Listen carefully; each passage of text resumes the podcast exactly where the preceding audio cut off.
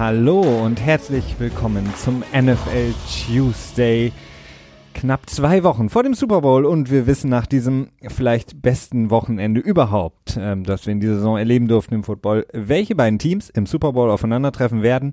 Es sind die New England Patriots und die LA Rams. Die LA Rams, die es vielleicht geschafft haben, den schnellsten und erfolgreichsten Turnaround überhaupt ähm, zustande zu bringen, wenn man bedenkt, dass sie im Grunde genommen 2016 ja, noch unter dem damaligen Coach Fischer vielleicht das schlechteste Team in der Liga waren oder zumindest eins der schlechtesten Teams. Sie standen kurz vor ihrem Umzug nach LA und ich glaube, gefühlt 30 Spiele oder es sind wirklich sogar um die 30 Spiele später stehen sie im Super Bowl, eine der herausragendsten Geschichten auf jeden Fall in den letzten Jahren. Und auf der anderen Seite die New England Patriots, die ja scheinbar so ein kleines Abo haben auf den Super Bowl, die sich durchsetzen. Tom Brady mit seinen 41 Jahren immer noch nicht von der Klippe gefallen, immer noch da, versteht sich immer noch mit Bill Belichick und sie werden den nächsten Run auf den Super Bowl starten in Atlanta. Und die große Frage wird sein, äh, und damit ein Hallo an dich, Christian, wird Stefan Gilmore im Super Bowl spielen oder wird er die Malcolm Butler Rolle einnehmen und sich anziehen dürfen und dann zugucken müssen? Das halte ich für sehr unwahrscheinlich. Ich glaube, Stefan Gilmore ist einer der unspektakulärsten äh, Charaktere, würde ich es jetzt mal nennen, die man sich in so einem Footballteam vorstellen kann, denn er ist äh, extrem ruhig und bedacht in seiner Wortwahl und auch auf dem Feld. Der ist ja nicht so ein extrovertierter Spieler, der irgendwie groß feiert, wenn er irgendwie einen Pass-Breakup hatte oder so, sondern er ist ja wirklich ein, ein sehr, sehr ruhiger Spieler. Also kann mir schwer vorstellen, dass bei ihm irgendwelche ähm, vermeintliche Ausraster, wie es damals bei äh, Malcolm Butler gewesen sein soll oder könnte, äh, ja, dass sie mir überhaupt in den Kopf kommen würden. wer weiß, wer weiß. Wir, wir erwarten äh, einiges ähm, Super Bowl Atlanta 53 übrigens. 50 Jahre nach äh, Super Bowl 3, war es nicht Joe Namath, der den gewonnen hat mit seinen Jets? Genau. Ach, da kann man eine schöne Dortmund-Schalke-Parallele ziehen. Du bist ja, beziehungsweise du warst ja oder bist Dortmund-Fan, weiß ich nicht. Wir sind ja beide nicht mehr wirklich Fußballfans. Aber als wir noch Fußballfans waren, waren wir beide Dortmund-Sympathisanten und äh, da musste ich mich jetzt so gerade ein bisschen daran erinnern. War es mit Schalke nicht auch so, dass sie jetzt irgendwie über 50 Jahre keine Meisterschaft mehr gewonnen haben? Keine Ahnung. Und die Patriots und die Jets eine ähnliche Rivalität und dann auch 50 Jahre? Ja, auf jeden Fall. Ja. Das ist im Grunde genommen das Gleiche. Die harte Working Jets Bevölkerung, ähm, definitiv, ja. Passt zu Schalke ja. und Dortmund wie Bloß werden die Patriots halt immer eher mit, äh, mit Bayern verglichen, ne? Und nicht mit, ähm, mit dem BVB. genau. So, so viel zu Football-Parallelen. Wir wollen natürlich beide Spiele ähm, beide Finals der jeweiligen Conference besprechen. Wie gesagt, das erste Spiel, was wir erleben durften, ähm, hatte, das hat so ein bisschen auch die Richtung vorgegeben für das danach. Die Rams gewinnen bei den Saints, ähm, setzen sich durch als der Second Seed in Overtime und dann ebenfalls in Overtime setzt sich der Second Seed auch in der AFC durch. Die Patriots gewinnen 37 zu 31 gegen die Kansas City Chiefs. Ja, es drehen so viele Stories um diese beiden Spiele, so viel, über das man sprechen muss. Das wollen wir heute natürlich genau so tun und in die Tiefe gehen und gucken. Schon mal so einen ersten Ausblick. Wir haben natürlich noch ein bisschen Zeit und die Zeit müssen wir auch füllen bis zum Super Bowl. Das wird uns mit Sicherheit auch gelingen, ähm, aber na, so ein bisschen nach vorne gucken, das äh, kann auf jeden Fall nicht schaden. Und dann gibt es noch so ein paar News-Items, die, Items, die wir besprechen müssen. Christian, fangen wir an. Ähm, naja, vielleicht mit der Frage der aller Fragen ähm, nach diesem Sonntag. Die, das Foul von Nicole Roby Coleman, ja. das nicht gepfiffen wurde. Ähm, war es der Auslöser oder beziehungsweise hat es das Spiel final entschieden? Ähm, ist, man kann natürlich das, das Argument bringen, hätten die Saints den Call bekommen, den sie absolut verdient hätten hätten sie die Uhr runterlaufen lassen können. Auf der anderen Seite muss man auch sagen, ähm, naja, sie hatten vorher auch genug Chancen. Also das ist, das ist ja das, das ewige Problem. Also klar, hätten sie den Call bekommen, der Call wäre berechtigt gewesen. Hätten sie den Call bekommen, hätten sie das Spiel gewonnen. Es sei denn, äh, äh, äh, das wäre halt ein Field von wie viel? Äh, 25 Yards wären es gewesen, ne? 22 Yards verschossen, sehr unwahrscheinlich. Aber hätten sie den Call bekommen, wäre das Spiel vorbei gewesen. Nun ist die Sache, meines Erachtens hätte man das Spiel auch vorher schon gewinnen beziehungsweise auch verlieren können. Hm. Es ist halt immer so die Sache mit diesen letzten Entscheidungen, auf die wird immer alles runterprojiziert. Das ist sicherlich menschlich und auch verständlich, aber vielleicht auch nicht immer ganz zielführend, denn ähm, die Entscheidung im, im First Down von äh, Sean Payton dann quasi am Pass zu werfen auf Michael Thomas, die kurze Slant nach innen, die dann incomplete gegangen ist, würde ich jetzt nicht unbedingt als riesigen Fehler beschreiben, aber schon, ja, hm, okay. Und ähm, dann im dritten Down auch nochmal zu werfen. Wenn es funktioniert hätte, darf man eben auch nicht vergessen, dann wäre auch noch super viel Zeit auf der Uhr geblieben. Ne? Und das war ja kein Pass, der auf dem First Down aus war, das war ein Pass, der ähm, äh, als Touchdown quasi konzipiert war. Ne? Absolut. Und ähm, auch, auch davor im Spiel schon ähm, hatten die Saints ja viele, viele Chancen. Ähm, viele Probleme in der Red Zone, die sie hatten, ungewöhnlich. Ähm, aber die Rams haben es eben ganz gut gemacht, beziehungsweise die Rams haben eigentlich das gemacht, was man sich von den Teams, die vorher gegen die Saints auch gespielt haben in dieser Saison, eigentlich ja, erhofft hatte. Und ähm, gedacht hatte. Und zwar, dass sie versuchen, Michael Thomas aus dem Spiel zu nehmen. Und das haben sie für einen Großteil des Spiels äh, auch wirklich sehr, sehr gut hinbekommen. Mhm. Äh, Thomas, der sieben Targets hatte, nur vier Receptions, was für ihn schon eine ungewöhnliche Diskrepanz ist, mit nur 36 Yards. Ähm, das haben sie verdammt gut gemacht und ähm, eingangs der Playoffs hatte ich das ja auch so ein bisschen eigentlich vermutet, dass ähm, Teams wie zum Beispiel die Eagles das auch machen würden, ähm, denn zum Beispiel Carolina, die hatten das in der Regular Season und zum Ende der Regular Season ganz gut hinbekommen, indem sie Thomas einfach rausgenommen haben und die Rams haben teilweise ja Thomas gedoppelt, fast schon ja manchmal auch getrippelt. Also das, was man sonst vorher nur von äh, ja, Rob Gronkowski äh, kannte, ähm, und die Saints haben es einfach nicht geschafft, in dem Moment dann die One-on-One-Matchups auf den anderen Seiten, ähm, naja, auszunutzen. Ähm, ja. Ganz besonders bitter natürlich der, der Drop von Arnold, dem, dem äh, Tight End in der ersten Halbzeit ganz zu Beginn genau. des Spiels. Ähm, der muss natürlich ein Touchdown sein, dann äh, führst du noch schneller, du führst noch höher. Ähm, so mit 13 Punkten Rückstand waren die Rams halt immer noch im Spiel. Und ähm, ja, konnten dann nochmal zurückkommen. Aber der, der, der Call war natürlich, oder der Missed Call. Ähm, es darf nicht passieren und es ist wirklich, ähm, ja, es ist wirklich schwer zu verstehen, wie sowas passieren kann, denn Bang Bang Play wird immer dann gerne gesagt. Finde ich eher Quatsch, die Auslegung. Äh, klar, sowas 50, kommt 50, halt. 2020 Hindsight. genau. Sowas kommt halt, äh, keine Ahnung, alle 100 Spiele kommt vielleicht mal so ein Call in dieser Größenordnung vor, der so schlecht abläuft. Jetzt wird viel darum geschrien, äh, Pass Interference quasi reviewable zu machen, dass man quasi auch eine Coaches Challenge werfen kann es ist ähm, meines Erachtens nur konsequent, denn ähm, ich habe das, ich weiß nicht, ob ich das im Podcast auch schon mal hatte, aber ich glaube, das letzte Mal 2015 hatten wir eine Diskussion darüber. Ich glaube, da war es das letzte Mal, dass Bill Belichick das äh, selber vorgeschlagen hat, beziehungsweise die Patriots als Team das vorgeschlagen haben als Regeländerung. Und ähm, ja, das Problem ist, es produziert halt andere Probleme gleichzeitig wieder, denn ja, es ist ähnlich wie mit Holding. Pass Interference kannst du, je nachdem, wie du die Regel auslegst, sehr häufig callen oder halt auch sehr wenig callen. Und sobald du das Ganze dann in verlangsamter, verlangsamter Geschwindigkeit siehst, ist es unglaublich schwer, das äh, einzuschätzen. Ne?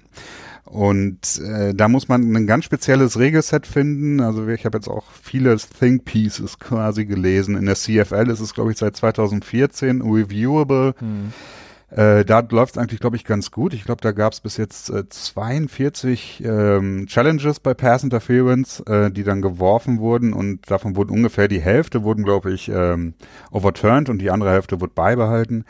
Das heißt, man sieht, es ist jetzt nicht so, dass jedes Spiel das Ganze quasi ähm, gechallenged wird, aber äh, da muss man sich grundsätzliche Gedanken machen, wie man das Ganze machen möchte und äh, vor allen Dingen, wie man es sicher aufbaut, denn was die NFL jetzt mit dem Catch geschafft hat, meines Erachtens, also dass es wirklich relativ klar festzustellen ist, was ist ein Catch und was ist kein Catch, ist ähm, bei so einem variablen Ding wie Pass Interference, weil da kannst du nicht sagen, zwei Füße auf dem Boden und einen dritten Fuß oder einen Football-Move machen, das kannst du halt nicht so klar formulieren. Ne?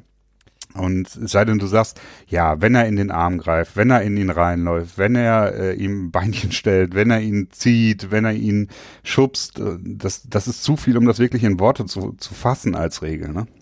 Absolut. Ähm, zwei, zwei Sachen, die ich dagegen halten würde, wäre auf, auf der einen Seite in dieser extrem offensiv fröhlichen Liga, äh, in der viele, viele ähm, Regeländerungen zu Gunsten der Offensive gemacht werden, vor allen Dingen in den letzten Jahren, wäre es auch mal eine Möglichkeit für die Defense, eine Offensive Pass Interference zu challengen. Denn mhm. ähm, das sehen wir natürlich auch sehr, sehr häufig. Und es wird äh, in ja, 0,3 von 10 Fällen gepfiffen. Ähm, und dann hätte man eine, dann hätte man die Möglichkeit, das, das zum Beispiel auch zu, zu, zu challengen, fände ich ganz interessant. Insgesamt bin ich aber auch nicht so ultra dafür. Aber der zweite Punkt, ähm, den ich hätte, wäre einfach, dass man alles challengebar macht, mhm. ähm, aber nicht unbedingt ähm, den Teams mehr Challenges gibt. Also vielleicht eine dritte noch. Aber das wäre so das absolute Maximum, dass man sagt, ähm, okay, ihr habt jetzt drei Challenges pro Spiel ihr könnt dann eben noch eine dazu gewinnen, wenn ihr richtig liegt, aber ähm, ihr habt nur diese Challenges, aber ihr könnt alles challengen. Und ähm, das wäre halt für mich die einzige, einzige Option, die man, die man ziehen könnte. Ähm, es, es hat natürlich den Nachteil, ähm, dass, und das sagen natürlich viele und ähm, hat ja die NFL auch dazu bewogen, ähm, viele Regel, Regeln zu ändern. Ähm, es könnte das Spiel in die Länge ziehen. Ähm, da hat die NFL ja, was die TV-Ratings angeht, sehr viel Angst, weil sie ja denken, die ganzen Millennials, die können sich nicht mehr für mehr als 20 Minuten konzentrieren und äh, driften ab, wenn das Spiel zu lange können dauert. Können wir ja auch nicht.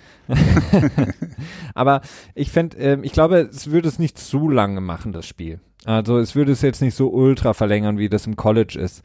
Und es würde es nicht auf einmal zu einem Baseballspiel verkommen lassen. Und ähm, das wäre so eine Option, wo ich sagen würde, okay, wenn du dann noch eine Challenge hast, Sean Payton, dann, dann kannst du das in dem Moment challengen und bekommst den richtigen Call, weil's, weil es dir zusteht und weil es verdient wäre, da ähm, mhm. die Pass Interference zu bekommen. Hätte er zu dem Zeitpunkt keine Challenge mehr gehabt, hätte er auch nicht challengen können. Dann kann man sich dann, kann man sich zwar immer noch aufregen, dass der, der Referee es nicht gesehen hat. Ja gut, war inside two minutes, ne? Also das, äh, aber in so einer Situation meinst du dann. Genau. Ja. In so einer generellen Situation könnte man dann sagen, okay, das will ich mir nochmal angucken. Ähm, und naja, ich, ich weiß nicht. Also es wäre eine Möglichkeit. Ich glaube nicht, dass man das Spiel ultra in die Länge ziehen würde. Vor allen Dingen haben wir es ja jetzt schon so, dass wir in dieser Saison, was mich sehr, sehr nervt, häufiger diese Split-Screens haben. Ähm, vor allen Dingen bei einer Challenge, dass links die Challenge irgendwie nochmal äh, in eine Zeitlupe gezeigt wird und rechts dann eine Werbung läuft.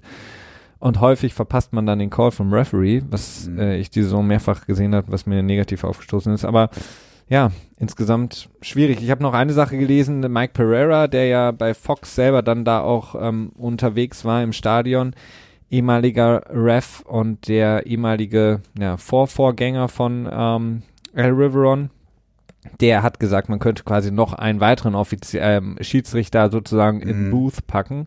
Also um, Schiedsrichter.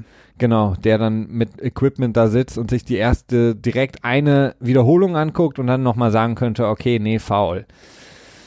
Was ich aber ja. noch schwieriger finde, weil das kann das Spiel auch nochmal mehr in die Länge ziehen. Und vor allen Dingen ist es halt auch, auch schwierig. Meinst du, dass er alles überprüft? Ja. Oder? Genau. Ähm, ja, das finde ich auch schwierig. Also zumindest, was eher, zumindest so eine Situation definitiv nochmal überprüfen. Ja. Innerhalb aber das würde von dann ja 10 Sekunden oder 15 Sekunden. Ja. Das ist, das ist die Sache, die ich mir auch denken würde, wenn was gechallenged wird, ich meine, Turnover und Scoring Plays werden ja sowieso jederzeit überprüft. Ähm, das heißt, wenn was überprüft wird, dass du dann wirklich entweder aus New York wo dann äh, Al River Gone sitzt oder äh, dann noch ein weiterer Offizieller im Stadion, äh, dass die quasi off-field die Entscheidung treffen, finde ich ähm, auch nicht so schlecht. Also ich habe mich häufig gefragt, was das soll, dass halt immer quasi der Schiedsrichter auf dem Feld die Entscheidung treffen muss. Also was, was ich immer als, als Erklärung mir hergeleitet habe und ich glaube auch ein paar Mal gelesen habe, ist, dass ähm, dass es halt so weit wie möglich weggehen sollte von irgendwie, das Spiel wird gefixt auf irgendeine Art und Weise. Mhm. Ähm, wie nennt man das auf Deutsch? Geschoben, glaube ich, ne? Also, dass die NFL irgendwie das Spiel schiebt. Und äh, ich meine, wenn wir diese Situation jetzt in den letzten 20 Jahren hätten, dann wäre wahrscheinlich die Welt noch mehr davon überzeugt, dass die NFL die Patriots siegen sehen will. Ähm, da wird ja dann wahrscheinlich noch mehr drauf geschoben. Aber das wäre was, was den Prozess auf jeden Fall deutlich beschleunigen könnte. Wo du dann von den drei Minuten, drei Stunden, sieben Minuten, die ein Spiel so im Schnitt, glaube ich, dauert, bestimmt sogar auf äh, unter sieben Minuten kommen, äh, unter drei Stunden kommen könntest insgesamt. Mhm. Äh, weitere Sache ist natürlich, dass äh, mit der Technik äh, bestimmt bald auch vieles automatisch bestimmt werden kann. Zum Beispiel ist der Ball über der Goal-Line Mittlerweile für diese ganzen Next-Gen-Stat-Geschichten sind ja sehr viele Chips schon in den, ähm, tja, in den Ausrüstungen der Spieler implementiert. Und ich könnte mir auch vorstellen, dass man, es nicht in allzu weiter Zukunft ist, dass man irgendwie über NFC-Chips oder wie auch immer dann bestimmen kann, ist der Ball zum Beispiel über der Goal-Line. Oder ähm, ja, für Catches, ja. Pass Interference, da wird es natürlich schwieriger, aber für solche Sachen, ne, oder wenn First Down gechallenged wird oder so und sowas, könnte dann automatisch laufen und das Spiel natürlich dann auch wieder deutlich äh, beschleunigen. Na, vielleicht kriegen die alle wie die ähm, beim Fechten so einen Anzug an und sobald sie berührt werden, es leuchtet so ein rotes Licht über dem Kopf auf und dann ist äh, Roughing the Passer, äh, Pass Interference. Nein, ja, aber, sowas. Oder einen Helm, damit du dann äh, kein, äh, kein Face, Face Mask Roughing Call bekommst wie äh, ähm, war das Chris Jones? Ja, ich glaube, es war ja. Chris Jones gegen Tom Brady, ne? Ja. Kommen wir nachher noch zu und auch beim Patriots-Spiel gibt es natürlich eine mögliche Regeländerung, über die äh, wahrscheinlich jetzt gesprochen werden könnte. Sean Payton, der hat sich natürlich zu Recht extrem aufgeregt, hat danach direkt El Riveron am Telefon verlangt. Äh, er war gerade in der Umkleidekabine, wurde ihm das Handy gereicht.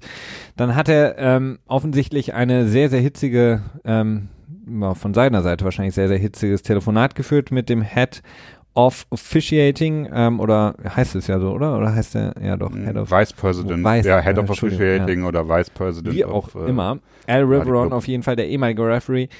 Ähm, Problem ist einfach, ähm, Sean Payton hat absolut recht. Das Ganze kann man, man kann nichts dagegen tun. Ich habe jetzt heute gehört, dass irgendwie irgendwelche Saints-Fans, glaube ich, eine offizielle ähm, äh, Klage eingereicht haben bei einem Gericht. Ja, ähm, ein Anwalt die, war das, ja. Genau, die wollen da, ähm, dass die Teams nochmal aufs Spielfeld gehen und nochmal ab dieser Situation nochmal neu anfangen zu spielen.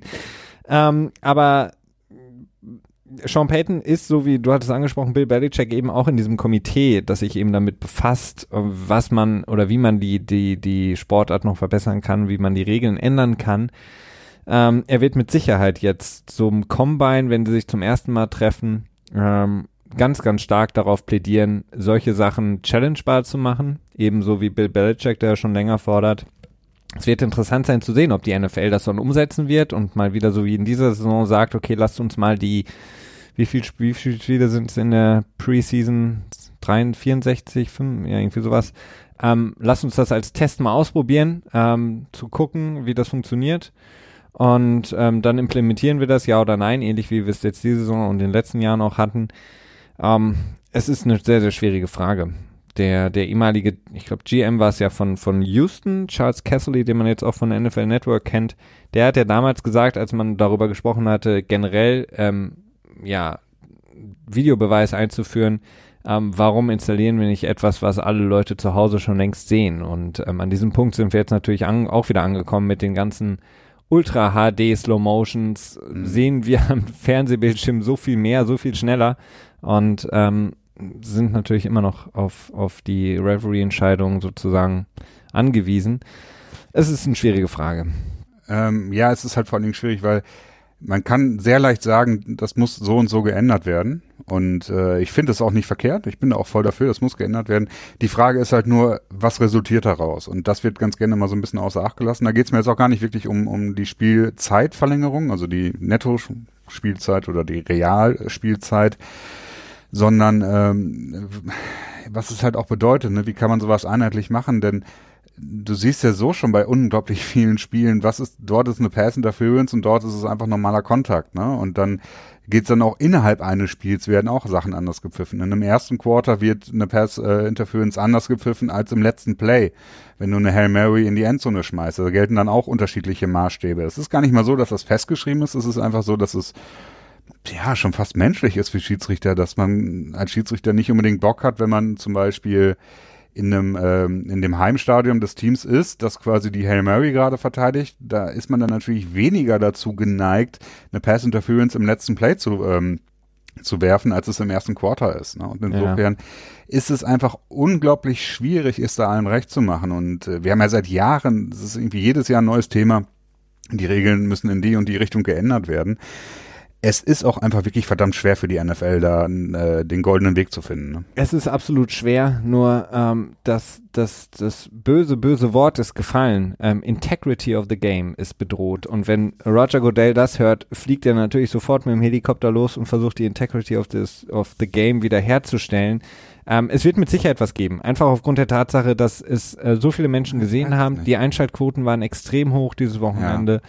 Ähm, wir leben mittlerweile in dieser Offense, Offense produzierenden Highlight ähm, NFL-Welt, in der im Grunde genommen nur noch das wichtig zu sein scheint ähm, und die NFL das unglaublich gut vermarkten und verkaufen kann. Da ist sowas halt so ein, so ein, so ein, ja, wirklich so ein Backslash, also man wird zurückgeworfen in, in Zeiten, in denen man ähm, das Gefühl hatte, man hatte keinen Videobeweis. Und das ist für die Liga ein unglaublich unangenehmes Ding, dass man zwei Spiele hat, die in die Overtime gehen, die unglaubliche Spiele waren, die unglaublich viel Spannung hatten, ähm, mit Superstars, die man sich wünscht. Und dann einen Tag später sprechen eigentlich alle und auch wir jetzt schon 20 Minuten nur über einen Missed Call das ist halt nicht das, nicht. was die ich Liga weiß will. Nicht, ich weiß nicht, ob die Liga das wirklich so schlimm findet. Ich weiß nicht, ob die Liga. Naja, du redest über das Unvermögen der Liga, weil ähm, der ähm, arme Referee oder die armen Referees, die natürlich Scheiße gebaut haben, aber es ist nun mal irgendwie auch menschlich, ähm, sind Herrn äh, Riveron unterstellt, der wiederum ist dem ähm, dem Board unterstellt der NFL und die wiederum sind mit unter Roger Goodell und ähm, das ist halt ja. das Shield, die Liga, Integrity ähm, ist halt bedroht in dem Moment. Und ja, da, da gebe ich dir recht. Ich frage mich nur, ob ähm, ob der Liga das nicht scheißegal ist, solange das Endresultat äh, viele Zuschauer, viel Geldeinnahmen stimmt und seit gut, ja, ich ja, würde sagen, also spätestens seit 2010 ist Godell ja wirklich von allen Fans so noch als Witzfigur belächelt worden. Nicht umsonst gibt's dieses Barstool ähm, das Barstool Sports T-Shirt, ne, mit der Clownsnase.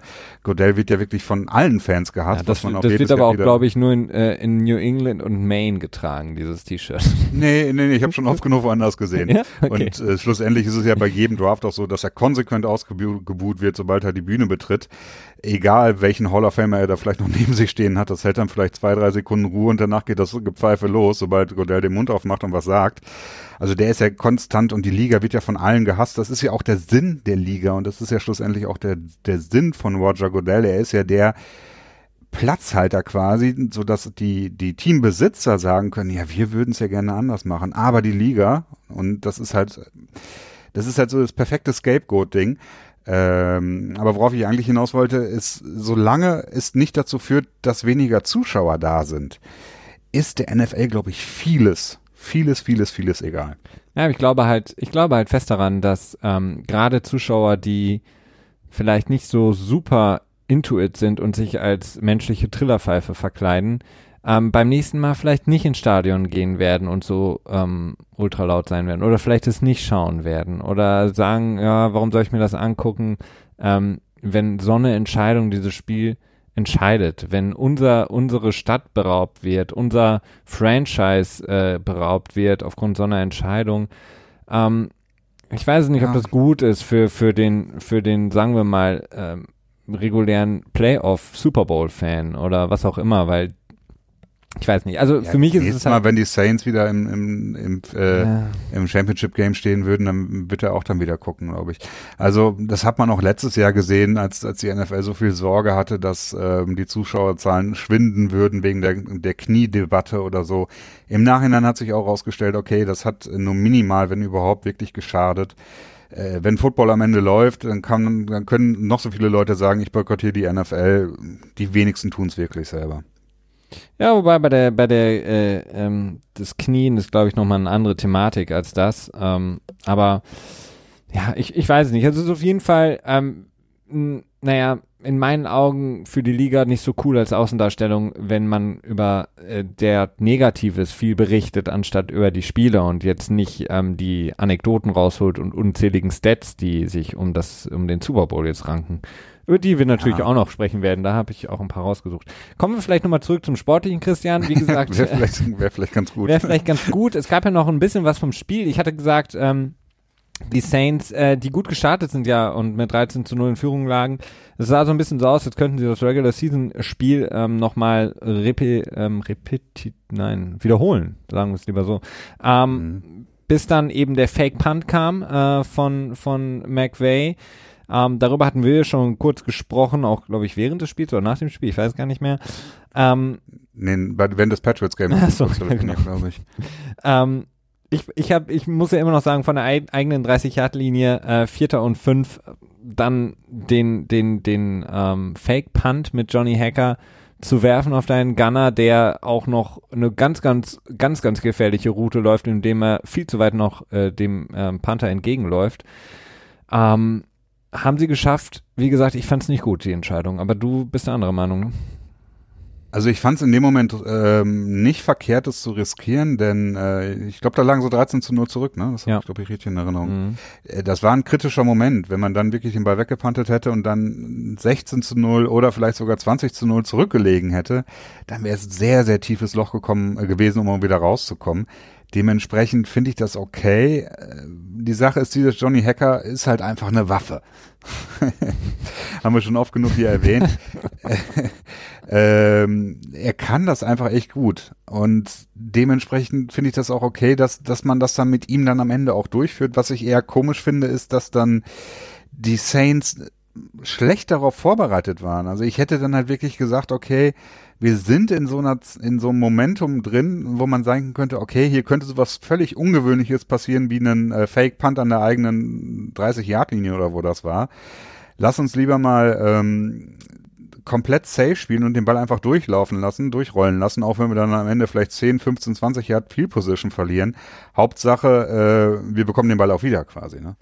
Ähm, ja, mit den eigenen Waffen geschlagen. Ähm, und deswegen noch umso mehr verwunderlich, dass sie nicht vorbereitet waren. Äh, denn ja. das, was ich letzte Woche gesagt hatte, dass die Eagles es nicht gesehen haben, äh, dass ähm, ähm, Taysom Hill offensichtlich den Fake Punt plant und etwas, etwas zu sehr aggressiv da stand in der Formation, ähm, hätte ich ähnlich äh, reagiert und hätte die ähm, versucht, auf den, auf den Außenbahnen die Gunner zu doppeln und ähm, zu gucken, dass ich sie irgendwie in Schach halten kann, weil wenn die Rams einen Fake Punt machen, dann ist es in neun von zehn Fällen Johnny ja. Hacker, der den Ball wirft und ähm, niemand, der läuft. kein kein Personal Protector, der quasi mit einem Quick Snap äh, da durch die Mitte läuft. Das machen sie eigentlich nicht. Das mm, wäre ein Überraschungsmoment gewesen, aber tun sie halt nicht. Von daher, da hätte ich auch mehr drauf geachtet. Wie gesagt, ich fand es halt nicht so gut, weil an der eigenen 30-Yard-Linie ähm, gibst du mit Will Lutz, dem sehr, sehr guten Kicker der Saints, ähm, eigentlich automatisch drei Punkte, wenn es nicht klappt. Ja. Und das war, ja. war ein weiter Weg. Ähm, äh, bis, zu, bis zum First Down, vor allen Dingen dadurch, dass Johnny Hackett natürlich da stand, wo er steht als Panther. Und ähm, deswegen war es mir zu gefährlich. Und deine Defense hat vorher zwei Red Zone Trips, glaube ich, der Saints schon aufgehalten und ähm, oder war es nur einer? Ich weiß nicht genau. Das heißt, der eine war auf jeden Fall an der, in der 16. Das war die Interception von ähm, genau dem Pass zu Gurley, der naja nicht so wirklich gut gelaufen ist. Also der, im Idealfall, wenn mit deiner guten Defense bringst du einen Punt der Saints in der folgenden Possession, du hältst sie zu einem Field Goal wieder vor oder ähm, ja, die, die, das andere ist klar, du, du hast eine Chance, einen First Down selber zu erreichen, aber wenn du Pech hast, schenkst du ihnen halt on the fly drei Punkte oder mehr. Ja, ja, ich, ja, ich weiß es nicht. Also ich, ich, fand die Entscheidung nicht verkehrt. Ich hatte ein paar andere Entscheidungen, wo ich mir dachte, Zum Beispiel? Sean McVay nicht so optimal entschieden hat, aber das kann ich nachvollziehen. Zum Beispiel, welche Entscheidung von Sean McVay hat dich, hat dich irritiert? Ähm, lass mich schauen. Wobei du ja eigentlich sehr, sehr ähm, viel, wir haben während des Spiels oder tun wir häufiger während der Spiele ähm, äh, kommuniziert äh, und äh, besprechen dann immer so ein paar Sachen oder wie siehst du das, wie sehe ich das? Mhm. Und da hattest du gesagt, dass ähm, Sean McVay ähm, für dich sehr, sehr gute In-Game Adjustments gemacht hat. Also da hat er dich wohl überzeugt. Äh, ja, frag mich nicht, was ich vor zwei, vor zwei Tagen gesagt habe. Sehr gut. Ich kann mal kurz unser, unseren Chatverlauf machen. nee, danke, das ist vielleicht jetzt TMI. Nein, aber was, was mir auf jeden Fall in der zweiten Hälfte aufgefallen ist, das war, ah, ja. glaube ich, noch aus der ersten Hälfte, ähm, das, ähm, das 57 Yard Field Goal, das war, glaube ich, das auch aus der Overtime, ne? Das waren das 57 Yard, ja. genau. Äh, da beim dritten und sieben vor dem Versuch, dass sie da eine, eine, einen Screen Pass gemacht haben, sowas, so einen mega konservativen Call, mhm. fand ich, ja, ist irgendwie nicht optimal, dass man sagt, okay, komm, wir versuchen jetzt noch zwei, drei Yards zu gewinnen, so in einem realistischen Szenario, um dann das Field Goal äh, 54 Yards lang zu machen, anstatt 57 Yards. Fand ich, ja, schwierig. Ne? Nun hat Sörlein das, das Field Goal verwandelt. Gut, äh, Hindsight ist 2020, kann man dann auch wieder sagen. Die Entscheidung selbst fand ich nicht sonderlich gut. Und das andere war, als sie 20 zu 17 down waren und dann der One-Foot-Line war das, glaube ich. Also wirklich mhm. noch nicht mehr die One-Yard-Line, sondern One-Foot-Line an der Endzone der Saints standen ähm, und dann Fico geschossen haben, um das Spiel auszugleichen. Äh, mit etwas mehr als fünf Minuten auf der Uhr fand ich auch äh, ja, ich weiß es nicht, keine Ahnung. Du hast nur eine gute Offensive Line mit Todd Gurley, der in diesem Spiel extrem schlecht war und er hat das irgendwie selber ja auch gesagt, dass er einfach schlecht, einen schlechten Tag hatte oder einfach mies war. Oder war er vielleicht ähm, verletzt oder ist verletzt? Ja, das hat er abgestritten, ne? Man ja. weiß es nicht so genau. Äh, CJ Anderson hat jetzt auch nicht so überzeugt in dem Spiel, okay, aber 30 Zentimeter zu überwinden für vier Punkte so spät im Spiel, meines Erachtens wäre das die deutlich bessere Entscheidung gewesen. Ja, wobei, ja, das, ich fand halt, was Sean McVay da gemacht hat, war halt ähm, dem, dem, dem Flow des Spiels schon geschuldet und okay, im Sinne von, ähm, ich riskiere nicht zu viel, weil wir wurden dreimal gestoppt jetzt und ähm, ich nehme lieber erstmal den Ausgleich, um wieder komplett zurück im Spiel zu sein. Fand ich, kann ich nachvollziehen. Ähm, ich fand es generell erstaunlich, was Sean McVay in dem Spiel gemacht hat ähm, bei dieser Lautstärke, also das habe ja. ich so, natürlich ist es schwierig, ähm, das am, zu Hause am Fernseher ähm, äh, einzuschätzen, aber meiner Einschätzung nach, die ich jetzt trotzdem euch äh, mitgebe, war das eins der lautesten und nervigsten und anstrengenden ja. Kulissen, die ich je erlebt habe. Ähm, ich glaube, nur getoppt von diesen Vuvuzelas, die es mal bei irgendeiner WM gab. Ähm, das war dieser Typ, der sich als Trillerpfeifer verkleidet hat. Der wurde ja dann so rausgestellt, als wäre, hätte er die ganze Zeit getrillerpfeifert. Ähm, aber da waren ja zig ähm, Fans, die man immer wieder gesehen hat mit Pfeifen. Die Lautstärke war extrem, extrem hoch. Äh, es gibt Sean immer. Payton hatte doch auch einen im Mund. ja, er hat ja auch wirklich, das muss man ja sagen, er hat ja, ähm, er, er hat ja im Grunde genommen die Defense, äh, gibt er auch komplett ab als auf, ähm, als ähm, Head Coach Schrägstrich ähm, Signal Caller für die Offense. Und er hat im Grunde genommen für jedem ähm, Spielzug der Rams das Publikum nochmal angeheizt. Man hat immer unten so zwei Arme gesehen, die so in den Bildschirm geflogen sind. Das war mhm. äh, Sean Payton, der das Publikum immer nochmal angeheizt hat. Es war extrem laut. Ähm, ich mm, bin mir auch nicht so ganz sicher, da es gab schon häufig in der Vergangenheit Berichte und nicht nur ähm, bei den Saints, sondern auch bei anderen Teams, die in einem Dome spielen, dass da mit Lautstärkern gearbeitet wird, die quasi die Geräuschkulisse irgendwo aufsaugen an Hotspots und dann nochmal verstärkt äh, reinbringen. Ähm, es wirkte extrem schwierig und dafür hat Sean McVay das extrem gut gemacht mit einem jungen Quarterback in Jared Goff, der im größten Spiel seines Lebens ist und im Grunde genommen nichts gehört hat, ähm, keine Signale gehört hat. Wir alle wissen, wie wichtig quasi diese Extended Communication Line ist mhm. von Sean McVay zu Jared Goff bis zur 15 Sekunden Cut-Off. Ah, das fand ich, fand ich sehr, sehr beeindruckend, was sie da gemacht haben. Und sich ja, beziehungsweise definitiv. gar nicht haben beeindrucken lassen. Also der, zu Beginn ja, aber ich glaube, das ja. wäre jedem anderen Team so passiert bei dieser Kulisse. Und das war, war wirklich erstaunlich. Ähm, noch deutlich erstaunlicher als die Kulisse in Arrowhead im, im zweiten Spiel dann. Definitiv. Ähm, nun muss man auch dazu sagen, die Übertragung war halt so, dass äh, man weiß halt nie so genau, inwiefern die, die Stadiongeräusche wirklich, äh, ob die eins zu eins in den, in den TV-Stream übertragen werden oder ob das irgendwie amplified wird, also ähm, aufgebauscht, erhöht wird oder ob es reduziert wird. Das kann natürlich auch von Spiel zu Spiel mal unterschiedlich sein, dass dann als äh, Zuschauer dann am, am Fernseher der, der Eindruck ähm, ja ein anderer ist sag ich mal, als es dann real ist. Aber es ist mir auch tatsächlich selber irgendwie relativ zügig aufgefallen, dass das irgendwie extrem laut ist. Ne?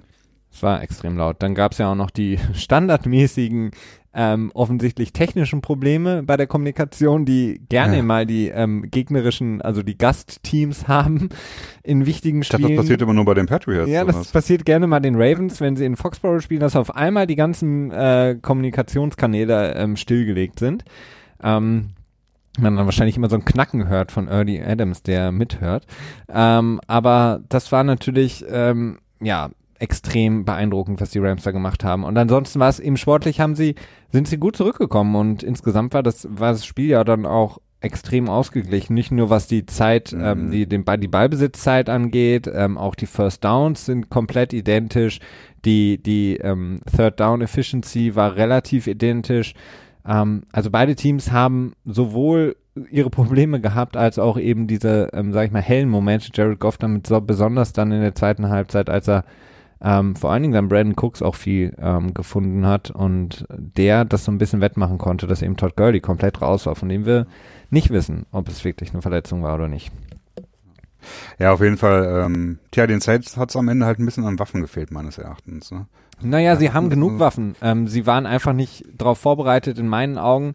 Ähm, es gibt wirklich sehr, sehr viele Spielzüge, die ich ge- noch mal mir angeguckt habe, in denen Michael Thomas wirklich fast drei Verteidiger um sich herum Mhm. hatte. Und vor allen Dingen diese etwas ähm, aus so einer Bunch Formation heraus, diese ähm, Underneath Routes oder Crossing Routes von Thomas, die sie gerne mit ihm laufen, weil es extrem schwierig ist zu verteidigen. Man-to-Man ist es im Grunde genommen gar nicht zu verteidigen.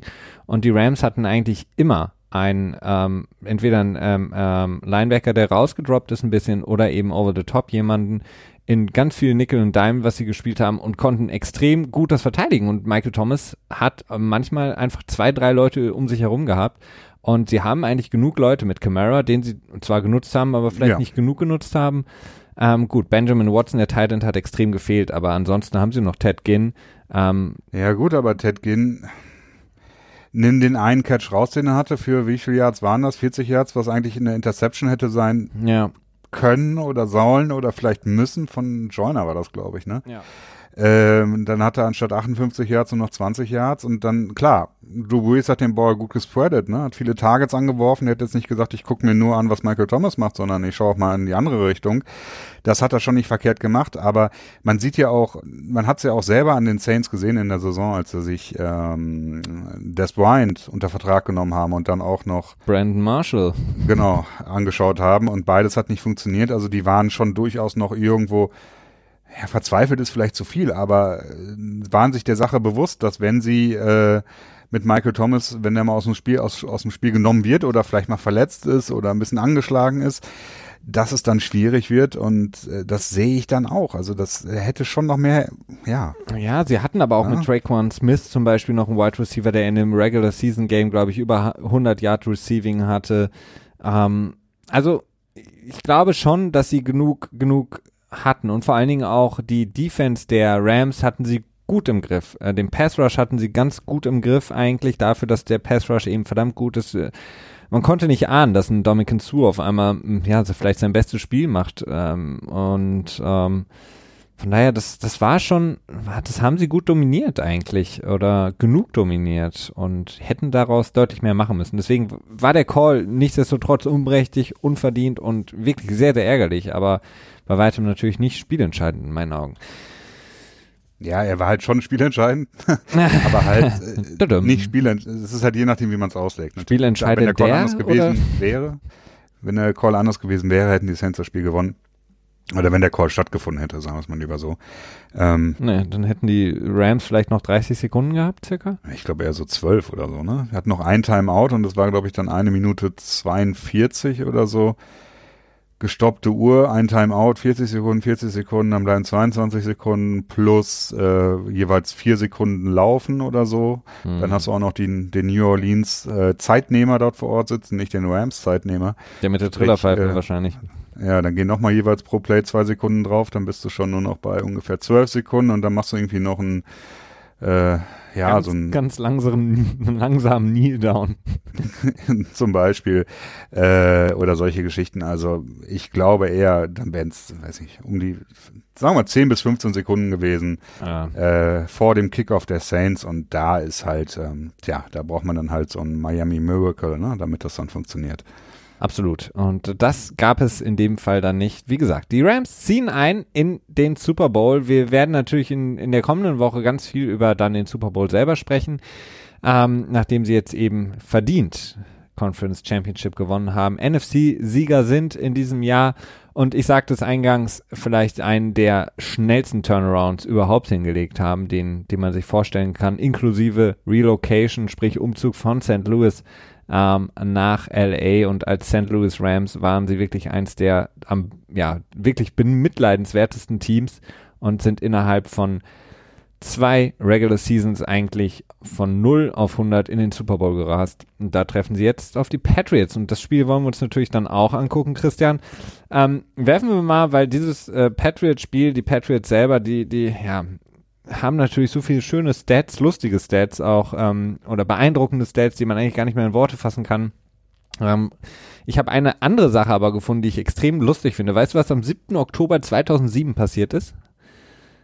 7. Oktober 2007. Ja, hat nichts mit der NFL zu tun, beziehungsweise doch, es hat was mit dem Super Bowl sogar zu tun, aber auf un ungeahnte Weise.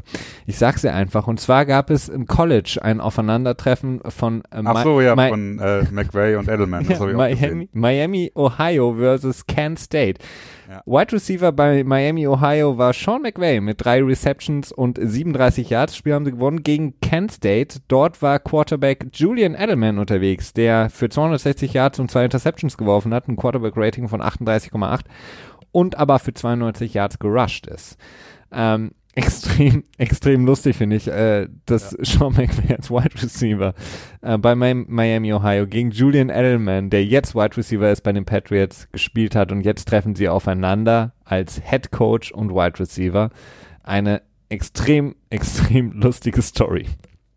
Definitiv, definitiv. Ja, da sieht man mal, wie jung das Wunderkind äh, aus äh, LA ist, ne? Ja, also ich dachte, das ist gar nicht mal zynisch gemeint. Also ich, ich, dachte, da ne, kommt jetzt noch was Böses. nee, nee, nee Aber, nein, nein.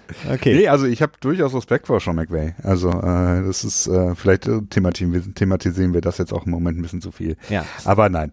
Nee, das ähm, machen ja alle. Ähm, ich meine, das ist ja der Running Gag auf Twitter. Irgendjemand hat Sean McVay die Hand geschüttelt. Oh, hast du schon ein Interview für eine neuen Headcoaching-Position? Also, ähm, das machen wir natürlich nicht. Das ist uns zu billig. Aber ähm, was ähm, auch lustig ist, ähm, die St. Louis Rams, ähm, das, der Super Bowl wird ja in Atlanta stattfinden. St. Louis Rams haben ihren einzigen und bisher, ja, ihren ersten und bisher einzigen Super Bowl in dem äh, damals neun, jetzt schon gar nicht mehr existenten ähm, Stadion in Atlanta gewonnen. Jetzt werden sie wieder Super Bowl in Atlanta spielen und Tom Brady hat seinen allerersten Super Bowl gegen die damals St. Louis Rams gewonnen. Also Story um Story, Stat um Stat kann man da aufbauen. Ja um äh, hier irgendwie was ähm, Lustiges zu produzieren. Aber schauen wir auf das Spiel, Christian. Patriots gewinnen ebenfalls in Overtime 37 zu 31 und auch hier ähm, jetzt als erstes natürlich die Frage, nachdem der wahrscheinlich MVP der Saison Mahomes nicht mehr die Chance hatte, an den Ball zu kommen in der Overtime, weil die Patriots eben den Touchdown erzielt haben. Ähnlich wie beim Saints-Spiel, nur nicht ganz so schlimm muss die Regel geändert werden, was die Overtime angeht. Sollten beide Teams das Recht haben, den Ball einmal mit ihrer Offense aufs Feld zu bringen? Ich weiß es nicht. Ich finde das ganz schwierig. Ich glaube, damals, als die Regeländerung durchgeführt wurde, das war, glaube ich, so in 2012 oder so. Kann das sein? Ja, 3, 12 oder 13 irgendwie, genau. Ja. Ähm, da fand ich das, da fand ich den Schritt erstmal gut, aber mir ging, er ging mir nicht weit genug, weil ich da noch zu sehr in diesem in diesem Fußballmodus drin war, ne? Dass mhm. es halt wirklich, dass es halt eben nicht dieses Sudden Death gibt. Ich meine, im Fußball wurde es ja auch mit Golden Goal und Silver Goal probiert und dann wieder abgeschafft. Ähm, ich konnte damals diese Argumentation nicht so ganz nachvollziehen, denen die alteingesessenen Football-Leute gefolgt sind, dass ähm, die Overtime muss nicht fair sein, weil beide Teams hatten ja im Vorfeld die Chance, das Spiel zu gewinnen. Aber sie sollte auch nicht unfair sein. Ja, ist sie ja auch nicht. Du hast ja einen Cointoss, da haben wir beide dieselbe. Der ne? übrigens super schlecht war. Hat die, hat die Münze sich überhaupt einmal gedreht? Keine Ahnung, war Heads. übrigens, äh, Matthew Slater called immer Heads, weil sein Vater äh, auch immer Heads gecallt hat. Genau. Ne, Ehemaliger. Fails never fails, ne? Genau. Ehemaliger ähm, NFL-Star. Ja. ja genau. Also ich finde es schwierig. Ich kann es mir, ich kann mir das schon vorstellen. Allerdings finde ich es auch schwierig zu sagen, okay, beide Teams bekommen einen Drive. Ich finde es auch schwierig zu sagen, wir spielen eine komplette Overtime. Es wurden ja so viele Sachen vorgeschlagen. Diese Regel, äh, okay, beide Teams starten an einer 20-Yard-Linie und spielen abwechselnd äh, und versuchen Touchdown zu machen und wer nicht gleich zieht, verliert. So ein bisschen aus dem College raus, äh, finde ich nicht wirklich schön. Es ist einfach schwierig. Vielleicht so eine Skill-Challenge. Mit genau, Benchpressing ein, ein man, es wird immer ein Ball von der Decke fallen gelassen, so eine Punt-Catch-Challenge genau. oder so. Den muss man mit ja. so ganz großen Mickey-Maus-Händen fangen. Aber ich meine, die, die, die Idee, oder viele sagen ja jetzt, okay, ähm, du hast den MVP der Liga und wieder das gleiche Thema wie vorhin. Die NFL will natürlich so einen Spieler wie Patrick Mahomes, der unglaublich polarisierend ist, den alle sehen wollen. Der MVP der Saison ist 50 äh, Touchdowns geworfen hat, über 5000 Yards in der Regular Season. Den willst du in diesem Spiel am Ende auch nochmal sehen. Äh, deswegen sagen viele, ähnlich wie wenn du ein Field Goal erzielst, hat das andere Team nochmal die Chance, das zu matchen. Ja. Wenn ein Touchdown erzielt wird, sollte ebenfalls das gegnerische Team die Chance nochmal bekommen, mit einem Drive den Touchdown zu matchen. Äh, wenn sie das nicht schaffen, haben sie verloren. Ähm, ja, wenn sie das schaffen, ist danach Sudden Death sozusagen. Ja. Problem ist halt einfach nur, das erste Team, was den Ball dann hat, wird wahrscheinlich nicht den vierten Versuch ausspielen. Mhm. Wenn das andere Team aber dran ist und einen Touchdown erzielen muss, werden sie auf jeden Fall den vierten Versuch ausspielen. Andererseits haben sie ja das Spiel verloren. Das heißt, auch da hast du wieder so ein kleines Ungleichgewicht. Ich weiß es nicht. Es ist natürlich schwierig. Ähm, ich glaube fest ähm, daran, dass ähm, und ich hatte ein gutes Gefühl, als die Patriots den, den, den Cointers gewonnen haben, dass die Patriots das Spiel gewinnen werden. Genauso das gleiche Gefühl hätte ich gehabt, wenn Kansas City das Spiel den Cointers gewonnen hätte dass sie es geschafft hätten, gewesen. das Spiel zu gewinnen. Ähm, weil Andy Reid gut drauf war in der zweiten Halbzeit, Patrick Mahomes besser wurde und die Patriots, glaube ich, in die Defense, die großartig gespielt hat, aber in dieser Situation, glaube ich, mm, nicht, nicht so, nicht so halten kann, weil das ist in meinen Augen eine der schlechtesten Two-Minute-Defenses. Ähm, deswegen, ich weiß es nicht. Also bei so einem All-or-Nothing-Drive hätte ich genauso auch Patrick Mahomes zugetraut, dass er das Spiel entscheidet. Von daher würden wir vielleicht die gleiche Diskussion jetzt führen und sagen, wie kann man nur den äh, Greatest of All Time ähm, dann nicht nochmal an den Ball lassen. Also ich, ich wäre gar nicht auf die Idee gekommen. Also das ist, äh, ich habe das glaube ich schon einfach zu sehr interna internalisiert, dass das einfach die Regeln sind. Äh, ich meine, das hat auch wieder Konsequenzen. Wenn du sagst, beide Teams bekommen die Chance, zum einen hast du gerade erwähnt, dass das zurückschlagende Team, sag ich mal, würde dann halt auch über vier Downs gehen und hätte dann natürlich auch bessere Chancen insgesamt. Hm. Die andere Sache ist, okay, dann scored es und äh, ist eigentlich auch gezwungen, eine Two-Point-Conversion einzugehen. Denn äh, danach es würde halt auch wieder ein Goal zum Sieg reichen. Ne? Und dann hm. könnte man dann danach auch sagen, ist auch nicht fair. Ja, ja, korrekt. Und wenn man sagt 15 Minuten, dann kann man sagen, ja, das Team, das anfängt äh, zu, äh, zu spielen, kann so einen langen Drive spielen, man wegen einen 8 Minuten, 9 Minuten Drive. Gut, das ist natürlich auch nicht unbedingt einfach, aber es ist machbar. Und dann hat das andere Team nicht mehr so viel Zeit, ne, beziehungsweise äh, eine vierte Possession zu bekommen, quasi, wenn das an, das, wenn beide Teams gescored haben, dass dann das Team, was angefangen hat in der Overtime, dann äh, quasi einen Two-Minute-Drive macht und dann die Zeit auslaufen lässt, wenn wir dann in der Regular Season sind. Krass. Also, also auch da ist es schwierig, es ist auch eine Quadratur des Kreises irgendwie. Absolut. Das sind und so viele Möglichkeiten wie der Springer beim Schach, oder? Ist das nicht so, Christian? Der hat halt auch acht Felder, auf die er gehen kann, okay. genauso wie ein Läufer an Turm. Achso, okay. Gut zu wissen. Hätten wir das auch geklärt. Ähm, kommen wir zum, zum Spiel selber. Die Patriots mit einer Halbzeit eigentlich, die besser für sie fast äh, besser eigentlich nicht hätte laufen können, ähm, gehen mit 14 zu 0 in die Halbzeit in Kansas City gegen Kansas City ich glaube, zum ersten Mal überhaupt ein Heimspiel unter Andy Reid, in dem die Kansas City Chiefs in der ersten Halbzeit keine Punkte erzielt haben. Und die Patriots selber an der, äh, in einem Drive wirft Tom Brady an der One-Yard-Line von den Kansas City Chiefs eine Interception. Uh, und trotzdem gehen sie mit 14 zu 0 in die Halbzeit und dann hat man so ein bisschen den Turnaround wie in der Regular Season, als die beiden Teams aufeinander getroffen mhm. sind, dass Andy Reid extrem gut ist, was In-Game Adjustments angeht, dass er mit auch vielleicht ein paar Mal, das hat äh, das eine oder andere Microsoft Surface Tablet, Tablet sage ich schon, Tablet auf der Seite der Patriots gekostet, mit ein paar Pick Plays es geschafft hat, seine Spieler frei zu kriegen, die es vorher nicht mhm. so geschafft haben. Ähm, aber in, insgesamt ähm, sind sie dann deutlich besser in die zweite Halbzeit gekommen, haben das Spiel ausgeglichen und wir hatten ein viertes Quarter, was eigentlich an Spannung und vor allen Dingen äh, ja. Führungswechseln kaum zu überbieten war. Ja, vier Führungswechsel im vierten Quarter. Ich weiß nicht, ob es das so in der Art schon mal gab. Ich glaube, 31 Punkte wurden im vierten Quarter gescored. Nee, 38. Acht, krass, ja, stimmt, das recht. Äh, nicht schlecht. Ja, ein Spiel, wo man wirklich gedacht hätte, also ich glaube, wenn Tom Brady die, den, ähm, die Interception nicht geworfen hätte, wenn es ein Touchdown zu Gronk in dem Moment gewesen wäre, das war doch der zweite Drive, glaube ich, ne? Ja, dann, ich glaube, dann wäre das Spiel auch nicht mehr wirklich kompetitiv geworden später, denn äh, das hatte dann auch so das Gefühl, okay, ja, so, ne? Patriots of Old und ich weiß nicht, ob, ob Kansas City da noch hätte rauskommen können, dann vielleicht unter Umständen aus einer 21 zu 0, ähm, aus einem 21 zu 0 Rückstand äh, aus der Halbzeit rauszukommen, wäre sehr schwierig geworden. Insofern war das echt eine wichtige Interception. Ein ungewöhnlicher Fehler von Tom Brady, der den Ball auch, ähm, naja, eigentlich optimalerweise auch, glaube ich, eher ein bisschen höher werfen wollte, ne? So ein bisschen Mhm. mehr so ein, so ein, ähm, nennt man das ein Lampenschirm? Nee, ne? Jump Ball, Ähm, ein bisschen mehr. Ein bisschen Ja, mehr. so, so, so ein, Touchy. mit einer hohen Flugkurve auf jeden Mhm. Fall. Äh, sehr ungewöhnlich, aber so ist es dann gelaufen. Die Patriots sind am Anfang sehr erfolgreich gelaufen, später wurde es dann deutlich schwieriger, nachdem Kansas City dann auch die Mitte so ein bisschen mehr beefiger gemacht hat, wie man es so schön nennt, also ein bisschen mehr Masse dahingestellt hat. Äh, das haben die Patriots aber dann schlussendlich auch wieder gut ausnutzen können. Die Verteidigung der Patriots hat, ja, war interessant, ne, weil sie eigentlich hauptsächlich äh, zwei Spieler gedoppelt haben, sowohl Kelsey als auch ähm, Hill, ne, zumindest über lange Strecken des Spiels. Mhm. Ja, Und was, was sehr Hill- gut funktioniert hat. Ähm, ja, haben beide ganz gut aus dem Spiel rausgenommen.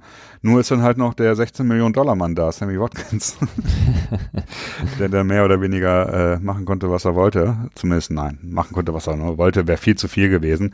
Aber er hat gut beigetragen und halt die Running Backs, die aus dem Backfield kommen, äh, sind für die Patriots, äh, tja, schon traditionell eigentlich fast ein Problem. Ne? Und das war dann in dem Fall Damian Williams, der äh, ja auch zwei Touchdowns gefangen hat und auch sonst äh, einige gute auch, den, auch die ganz wichtige Completions, glaube ich, vor dem Field Goal, ne, im letzten Drive Mhm. der Regulation, ne? Hat er nicht sogar, glaube ich, drei Touchdowns allein im vierten Viertel? Ähm, Ich bin mir nicht mehr ganz sicher, aber es war, war extrem. Ähm, und Patrick Mahomes, obwohl er unter 50 Prozent ähm, eigentlich nur Pässe an seine Receiver gebracht hat und Tyreek Hill komplett aus dem Spiel genommen war, mit nur einer, ich glaube, eine, einen Catch hatte er nur. Eine diesen, Reception, ja. Diesen langen äh, für 42 Yards, den er in der Double Coverage fängt. Ähm, wo beide ähm, Verteidiger von den Patriots relativ lange geschlafen haben, ähm, hat Patrick Mahomes ja auch ein großartiges Spiel gemacht. Also er hat eigentlich ein, er hat im Grunde genommen keinen Fehler gemacht. Er hat ein paar, ähm, also kein, kein, er hat schon ein, zwei, ne, einen Touchdown hat er auf jeden Fall liegen lassen. War das nicht auch zu Damian Williams noch in der den er ersten überworfen Halbzeit? hat, ja. Diese Real Und dann der. Zack, der sie außer Field Goal Range geholt hat.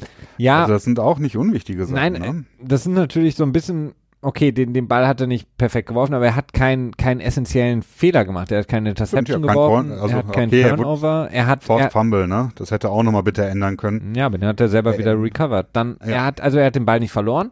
Er hat ähm, kein, kein wirklichen, also in den, in den entscheidenden Momenten war er da. Er hat das Spiel für, für die, für Kansas City am Leben gehalten häufig. Er hatte wieder einige extrem gute Situationen, in denen er äh, im Grunde genommen wieder gegen seine Körperlauf, äh, seine Laufrichtung Pel- Bälle geworfen hat. Dann auch im, war das nicht in dem letzten oder vorletzten Drive von Kansas City, als er dieses lange Third und noch irgendwas, als er rausgerollt ist aus der Pocket äh, und dann, ich, ich meine sogar, es war dann, war das nicht, ähm, ich weiß gar nicht mehr, wer es war, Robinson, glaube ich, dann gefunden hat für 27 Yards oder so.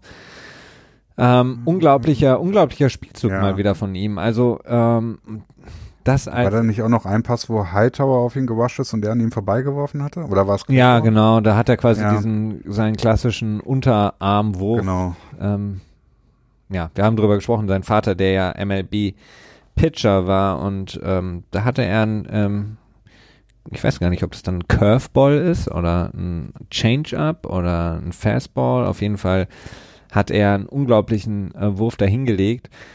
Ähm, das war, war extrem, weil die Patriots haben das Spiel ja im Grunde genommen, was die Zahlen angeht, ja auch dominiert. Also die, die, den, die Ballbesitzzeit, die ja im, im Rams-Saints-Spiel so ausgeglichen war. Die, die Patriots hatten fast 44 Minuten den Ball in, äh, im Besitz und die, die ähm, Chiefs nur 20 Minuten. Und in diesen 20 Minuten haben sie ähm, es quasi geschafft, in die Overtime zu kommen, indem sie das Spiel ausgeglichen haben. Und Auch die Total Plays waren ja auch, sind ja auch so extrem, äh, ich glaube, die Patriots haben doppelt so viele Plays, offensive Plays gelaufen wie, wie Kansas City, ne? ja, und, Und, auch äh, ich meine, die, die Patriots hatten, glaube ich, 36 First Downs und, und äh, Kansas City unter 20.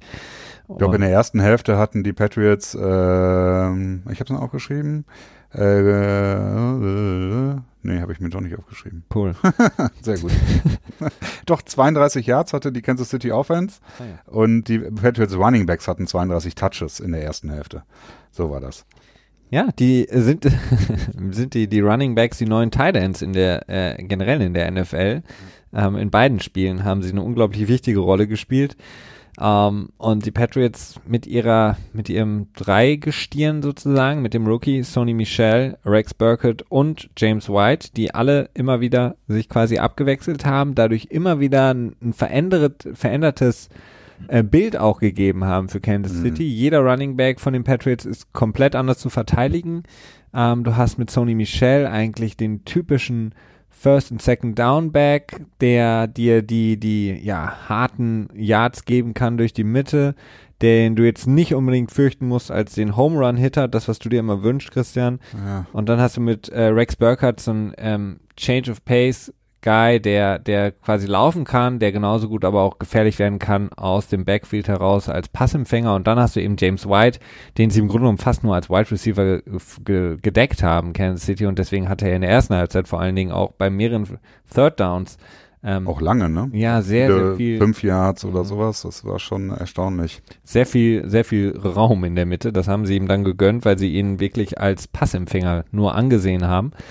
Das haben die Patriots gut gemacht. Also Josh McDaniels ein großartiges Spiel da ähm, gecallt, wie man so schön sagt, als Offensive Coordinator der ja. New England Patriots. Und Brian Flowers eine großartige erste Hälfte.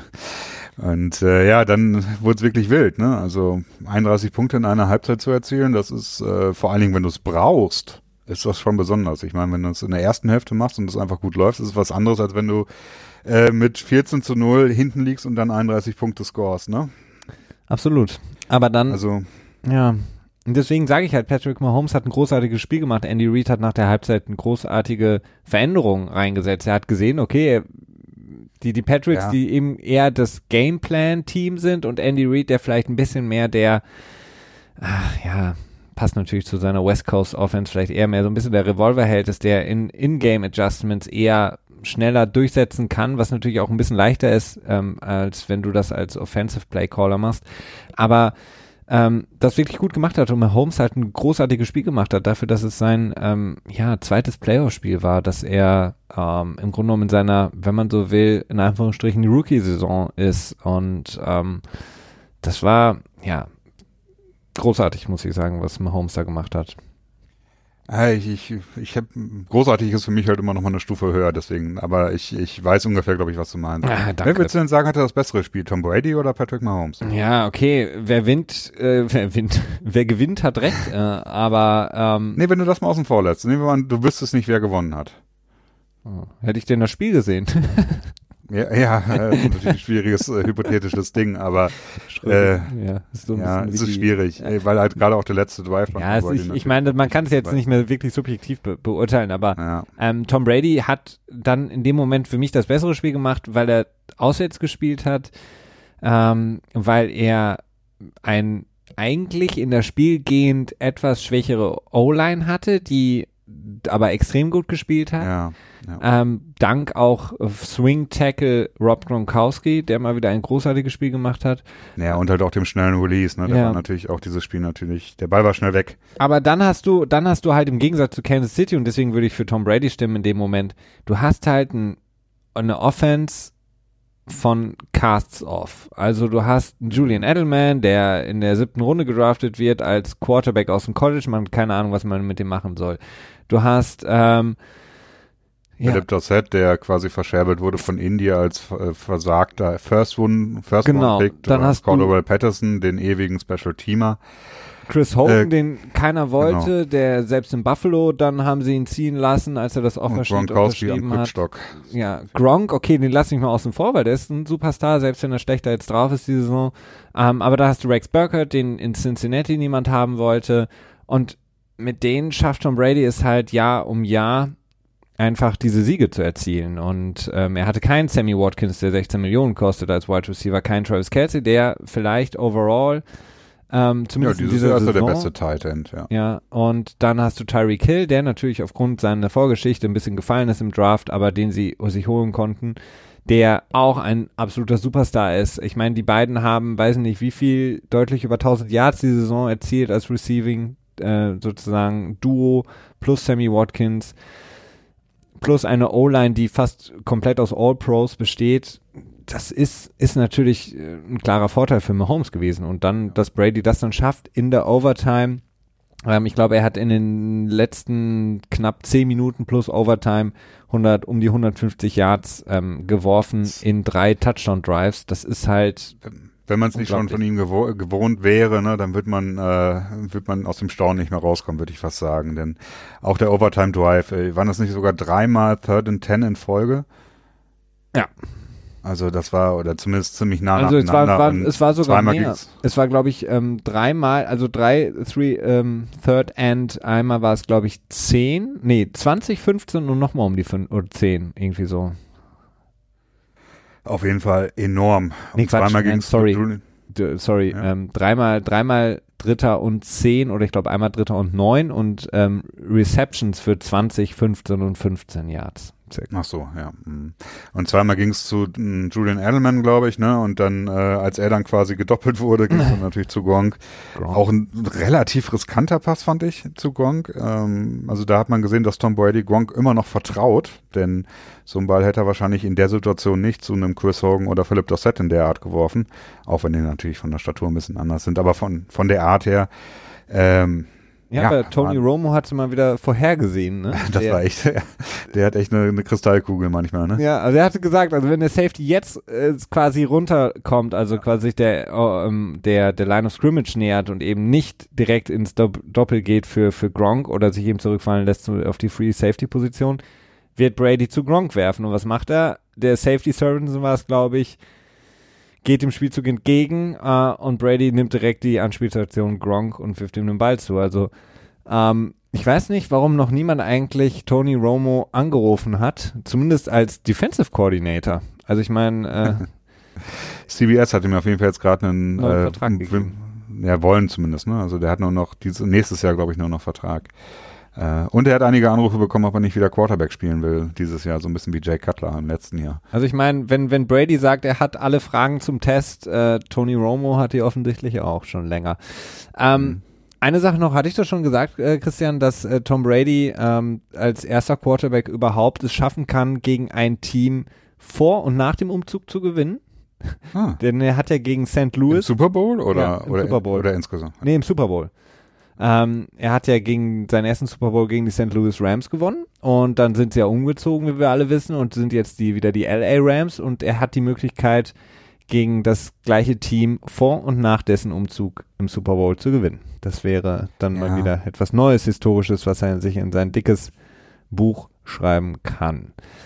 Ja, es kann halt viel passieren. Ne? Die Dynastie ist mit dem Super Bowl-Sieg gegen die Rams gestartet und sie kann gegen sie enden mit einem Sieg oder mit einer Niederlage. Äh, Tom Brady kann danach in Ruhestand gehen, wie auch immer, wobei ich äh, doch wieder weniger das Gefühl habe, dass er wirklich äh, in diesem Jahr aufhört, ob er gewinnt oder nicht. Äh, also ja, er liebt ja auch viele Bill Belichick und Bill Belichick liebt ihn. Ich habe noch eine Frage, Christian. Ähm, viel wird jetzt diskutiert, ähm, haben die Chiefs es vielleicht auch selber ein bisschen verballert am Ende in ihrem letzten Drive, als sie die 16 Sekunden hatten, die Patriots diese Prevent Defense ja, gespielt haben. Und so. die Chiefs hätten ja die Möglichkeit gehabt, mit 16 Sekunden, die sie noch hatten, ähm, nochmal ein Quick ähm, Out zu werfen, also nochmal einfach die, die Underneath Routes, die die Patriots ihnen gegeben haben, denn die Patriots haben sich, glaube ich, mit fünf oder sechs Rece ähm, Verteidigern in die Endzone fallen lassen, um eben den ja. Touchdown zu verhindern und die Chiefs haben das angenommen, beziehungsweise nicht angenommen, sondern haben ähm, beziehungsweise mit einem Wurf versucht, irgendwie so ein bisschen in die Endzone zu kommen und haben dann das Field Goal geschossen, um das ähm, Spiel auszugleichen. Ähm, ja, was, was denkst du, hätten, hätten sie da mehr Risiko gehen sollen, um das Spiel direkt dort zu gewinnen, nicht Nein, in die Overtime zu kommen? Nee, das ist viel zu gefährlich. Also sie hatten 16 Sekunden, da haben sie einmal den Wurf gemacht, ne? Mhm. War aber mehr oder weniger auch weggeworfen, weil sich relativ schnell herausgestellt äh, hat, dass da nicht wirklich was offen ist. Da hatten sie, glaube ich, noch 11 Sekunden auf der Uhr und ähm, klar, du kannst doch noch ein Play laufen, ähm, aber du darfst nicht vergessen, dass Patrick Mahomes ziemlich viel unter Druck stand, auch die, die, die Defensive Line der Patriots und das ähm, zwischendurch mal Blitzen von den Pets war äh, das ganze Spiel über relativ konstant gut. Ja. Und wenn du dann in dem Moment einen Sack nimmst, ne, und ja, da ist, glaube ich, glaub, die Chance ist, Spiel. Ja, dann verlierst du das Spiel. Und die Chance ist, glaube ich, höher, dass du einen Sack nimmst, als dass du einen Touchdown wirst im Aber Moment. Und da würde ich dann auch sagen, lieber einen Field Goal dann schießen. Nee, dass sie Vor allem, das waren ja 25 Yard oder so. ne? Ja, aber nee, dass sie da das Field Goal schießen, ist klar. Ich meine, dass sie davor ähm, nicht einen einen ähm, schnellen Spielzug laufen, mit dem sie quasi, sagen wir mal, fünf, fünf Sekunden von der Uhr nehmen, um dann an der 10 Yard 10-Yard-Linie näher zu kommen. meinetwegen nochmal einen Wurf in die Endzone zu haben. Weil die Patriots Ja, aber haben ihm die Pre-Snap ja schon mitgeteilt, okay, wir, wir verteidigen die Endzone, ihr könnt davor machen, was ihr wollt. Aber Und war nicht zwei Corner auch so ein bisschen so in Lurking, ja, aber du hättest halt, glaube ich, so ein Quick-Out ähm, an der Seitenlinie werfen können und dein Receiver hätte mit Sicherheit bis an die 10-Yard-Linie ranlaufen können und dann hättest du quasi nochmal einen ganz schnellen Spielzug, äh, deine, weiß ich nicht, drei besten Two-Point-Conversion-Plays nehmen können und sagen können, okay, eins von denen probieren wir. Ich weiß nicht, nee, das, das ist, das ist äh, alles viel zu low probability für mich und das Risiko ist doch ziemlich hoch. Okay. Also, ich weiß es nicht, nee. Also diese, nee, das finde ich schwierig. Also das würde ich auf jeden Fall nicht, äh, nicht Andy Reid nicht vorwerfen, dass er da was falsch gemacht hat. Okay, dann, dann, hätten wir das auch geklärt. Jetzt ähm, haben wir haben wir die die Spiele abgearbeitet, Christian. Es sei denn, du du hast noch ein paar Infos, die du uns mitgeben wolltest, oder hast du noch eine hast du noch eine gute Stat Ähm, dir rausgesucht? Oder wollen wir uns die noch aufsparen für nächste. Woche? Ich frage mich noch, ob wir noch irgendwie was unbedingt erwähnt haben mussten. Das ist so die Sache, ne? Ähm. das waren ja doch so viele Sachen. Ja, ich fand zum Beispiel das, das Officiating in beiden Spielen schlecht. Allerdings ähm, die, ähm, die ähm, Challenges, die Replay-Challenges fand ich wiederum gut. Oh ja, da, da gab es ja auch in dem Spiel der Patriots gegen Ja. gegen Kansas City. Äh, also Edelman muss ich sagen, Hut ab, dass er Ja. so cool war. Der hat ja sofort Ja. gesagt, ich habe den Ball nicht berührt äh, nach dem Punt. Äh, war sich absolut sicher und also da hat kein Grashalm mehr dazwischen gepasst zwischen seinen Bizeps und sein äh, und den Football. Ja, aber man hat's gesehen. Das ist ja die Sache, ne? Also das Ja. muss ich sagen. Äh, man musste es zwar aus zwei Blickwinkeln quasi zusammensetzen, ne? aber man hat halt gesehen, aus einem Blickwinkel hat man gesehen, so okay, die rechte Hand berührt den Ball nicht und der Oberarm auch nicht. Wir können das aber für die linke Hand nicht sagen. Und aus dem anderen Blickwinkel hat man gesehen, okay, die linke Hand berührt nicht, wir können es aber für die rechte Hand nicht sagen. Ne? Und ich finde, das ist, das ist für mich clear and obvious. Also Ja, so würde aber- ich das gerne officiated sehen. Ja, ich, ich, also ich dachte mir so, okay, Ruling on the Field war ein anderes. Das heißt, du brauchst ganz, ja, aber ganz clear and obvious. clear. Und ja, das ist es meines Erachtens. Ja, aber je näher das halt rangeht, trotz der Technik, die sie haben, desto verpixelter wird das Ganze. Und ähm, Ja, aber du hast halt Luft dazwischendurch gesehen, ne? Du hast halt den Hintergrund noch gesehen. Also es war nie so, dass du da wirklich verschätzen musstest. Ne? Also ich es fand war- das wirklich gut. es war, es war extrem hart. Ich weiß auch nicht, was Edelman da durch den Kopf gegangen ist. Ähm, Ja, der Ball ist halt versprungen. Ne? ja, Man hat halt, offensichtlich. gut, das ist auch nicht unwahrscheinlich, ne? wenn der Ball so einen auf, auf einen zufliegt, kullert oder wie auch immer. Äh, ja, ich weiß auch nicht. Ich, es hat mich auch geärgert, denn das macht er gerne mal. Ne? Aber das gehört auch dazu. Das ist auch so ein Package-Deal. Also der ist, er ist halt unglaublich stark in seinen, in seinen Returns, aber manchmal denkt man auch so, lass es doch einfach. Ne? Du brauchst nicht noch einen extra Hit abkriegen, du kriegst sowieso schon genug ab. Ja. Der ist ja echt äh, einer der Spieler in der NFL, wo ich mir denken muss, so klein und so viel Aua. Ja, Also auf jeden klein in Fall. Anführungsstrichen. Ja, das, was ähm, Leute wie Chris Borland, weswegen sie aufgehört haben mit dem Football, das ähm, treibt offensichtlich einen Julian Edelman an. Das kann man jetzt gut oder schlecht finden. Julian Edelman für die Pets Offense hat man mal wieder gesehen, trotz seiner Sperre in diesem Jahr unglaublich wichtig. Vielleicht ist der wichtigste Part, nachdem Gronk so ein bisschen zurückgetreten ist. Ja, Ähm, dieses Jahr auf jeden Fall. also eine unglaubliche Saison in den Playoffs jetzt unglaublich gespielt, äh, lässt Playoff Amendola vergessen für die Patriots. Also erstaunlich, äh, was Edelman da macht. Ähm, aber klar, er, er hat so ein bisschen vielleicht manchmal etwas zu kompetitiven Gedanken. Er ist, glaube ich, auch einer der unangenehmsten Gegenspieler, die man haben Ja. kann, der extrem viel Scheiße labert, der extrem, glaube ich, auch unangenehm ist. Ähm, Ja. Das glaube ich auch. also so ein klassischer Spieler, gegen den du einfach nicht spielen willst, weil er einfach ein bisschen doof ist auf dem Platz. Ähm, aber jetzt erstmal, Christian, äh, ja, Lob wem Lob gebührt. Du hast beide Spiele richtig getippt, ich habe beide Spiele komplett falsch getippt. Ähm, denn die Patriots gewinnen 37-31. Ich hatte auf ähm, Kansas City gesetzt und die Rams gewinnen 26-23 und ich hatte auf die Saints gesetzt. Und du hast beide Sachen richtig getippt. Du hast jedes Mal gesagt, ähm, der Second Seed setzt sich durch. Ja. man so sagen. Hast du mich gerade gestreckt? So ungefähr. Ich werde, ich werde mich jetzt aus diesem äh, Vorhersehen, obwohl einmal muss ich es wahrscheinlich noch machen für den Super Bowl. Ja, aber ich drum bin schon herum. uneinholbar vorne. Ja, Es ich, sei denn, wir lassen uns so, wir wetten auf die AFC und NFC nächstes, nächstes Wochenende im Super Bowl. Da muss Nee, uns es- nur jemand eine ich E-Mail schreiben, wie es- es ausgegangen ist. es, es gibt ja noch bessere Over-Unders. Zum Beispiel, wie viele ähm, Plays wird Tony Romo richtig vorhersagen im Super Bowl? Hm. Ähm, Over-Under ist, glaube ich, mittlerweile bei vier.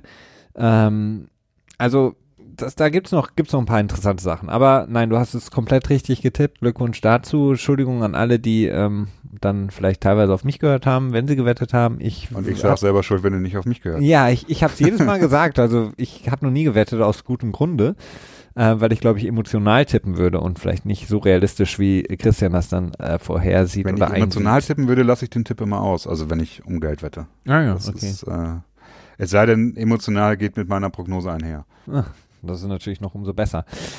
Ähm, die, wir können ja schon mal einen äh, ganz, ganz Early Bird Ausblick machen. Die Rams, ähm, wir können ja einfach nur das äh, kurz besprechen, Christian. Die Rams Mhm. sind jetzt im Super Bowl favorisiert. Ähm, Nee, sind nee, Quatsch, nicht. die, die Patriots, Entschuldigung. Die Patriots sind favorisiert mit 2,5 Punkten. Ähm, Das krass ist, glaube ich, bei Even ist es, glaube ich, ges- gestartet. ja. Also direkt nach dem Patriot-Spiel war, war die Line, glaube ich, äh, ausgeglichen. Da war es, glaube ich, ein Pick'em. Wobei es ganz am Anfang war es, glaube ich, die Rams vorne. Wenn, Stimmt, das kann auch sein, dass sie um sogar eins- 0,5 und jetzt sind es die Patriots 2,5. Ja, interessant. Liegt vielleicht einfach an der Medienlandschaft, die einfach wieder mehr über die Patriots Naja, es sprechen liegt und am Geld, das von den Patriots Rams. reinkommt. Ja, okay. Also ich, es tippen sehr viele Menschen auf die Patriots und die, ähm, die äh, Sportsbooks wollen das dann immer ausgleichen, indem sie dann quasi die Line unattraktiver machen, damit dann Geld auch auf die andere Seite kommt. Denn äh, für ein Sportsbook ist es im Optimalfall so, dass auf, dass auf beide Seiten gleich viel gewettet wird, weil dann kriegen sie ihre, weiß nicht, 5% oder wie viel das sind. Christian, du hast noch äh, zwei, drei n- News Nuggets, die wir zumindest jetzt noch mal kurz anreißen müssen in den letzten paar, paar Minuten, die wir noch haben hier zusammen. Du wolltest noch was sagen zu ähm, Bruce Arians, Genau. das war noch so ein bisschen interessant, denn ursprünglich hieß es ja, er ist ja der Coach von ähm, Arizona. Tampa Bay. Ach ja, Tampa Er Bay. war von Arizona. Er war von Arizona, genau. Genau, und äh, ursprünglich hieß es, dass äh, quasi Arizona keine Rechte mehr an ihm hält, in Anführungsstrichen. Äh, das wurde sich jetzt aber umgekehrt. Jetzt muss Arizona einen Sechstrunden-Pick und einen Siebtrunden-Pick an Ari- Arizona als Kompensation quasi schicken. Nicht so super wichtig, aber ich fand es eigentlich schon etwas interessanter, denn dass für Coaches quasi Draftkapital ausgegeben wird, passiert eher selten. Was mussten sie denn an CBS schicken dafür, dass er letztes Jahr im Booth war? Oh, nichts. das ist ja nicht äh, frei, ja, aber das wäre lustig, wenn sie ihnen auch, ihnen auch was geben müssten. Äh, ja, stimmt, das wäre natürlich, äh, vielleicht machen die es. Äh, Ich denke eher, dass er sich privat selber aus dem Vertrag irgendwie Ja, ja. rauskaufen kann mit einer Okay. Klausel. Das wird wahrscheinlich eher so laufen. Und Larry Fitzgerald hat ein Hole in One ge äh, gespielt beim Golf. Mit Barack Obama. mit Barack Obama. Äh, Obama. Obama. Das fand ich auch noch interessant. Ähm, ja, und dann gibt's noch so ein paar Sachen, die sind dann aber jetzt nicht in dem Moment so wichtig. Wir sind ja auch schon wieder ein bisschen über der Aber Zeit. die, du hast, noch die International Games. Vielleicht sind die interessant Ah ja, für okay, die können wir noch sagen. Fans. Die sind äh, released worden, die Paarung. Äh, Kansas City wird gegen die Chargers in Mexico City spielen im nächsten Jahr. Wenn das Feld bis dahin wieder bespielbar ist? Ja, oder immer noch dann eher, ne? Das ist zwischendurch wird es bestimmt wieder bespielbar sein. Die Frage ist nur dann an dem Kommen Zeitpunkt. wieder ob diese bespielbar. rabiaten Fußballer, diese Proleten und machen alles kaputt. Äh, Gab es nicht auch im Letz, also in der 2000, Saison 2017, die Sorge, dass irgendwie ein Vulkan da in der Nähe ausbrechen könnte oder so? Keine Ahnung. Ja, doch, ich meine, das war so. War, haben die Patriots nicht 2017 da gespielt? Ich meine, da gab es so ein bisschen Sorge, dass da ein Vulkan ausbrechen könnte. Naja. Hm. Also ja, Mexiko scheint, äh, Mexico City scheint äh, schwierig als Location zu sein. Aber es gibt noch vier Spiele in London. Äh, wann die sind, weiß man immer noch nicht natürlich. Das hängt mit dem Schedule zusammen. Meistens kommt das, glaube ich, äh, eine Woche bevor das Schedule kommt, kommen die International Games, glaube ich, raus. Ne? Kann sein. Äh, auf jeden Fall, die Carolina Panthers werden in Tampa Bay in London spielen, Mhm. falls das Sinn ergibt. ja, absolut. Die, Chi die Chicago Bears in Oakland Raiders. Mhm. in London. Cincy äh, spielt zu Hause bei den Rams in London und Houston spielt zu Hause bei den Jaguars in London. Aber das ist ja schön, Also- da haben die Raiders ja wenigstens ein Heimspiel nächste Saison. ja, könnte man so sagen. Schon mal 1-1, das man schon mal buchen kann.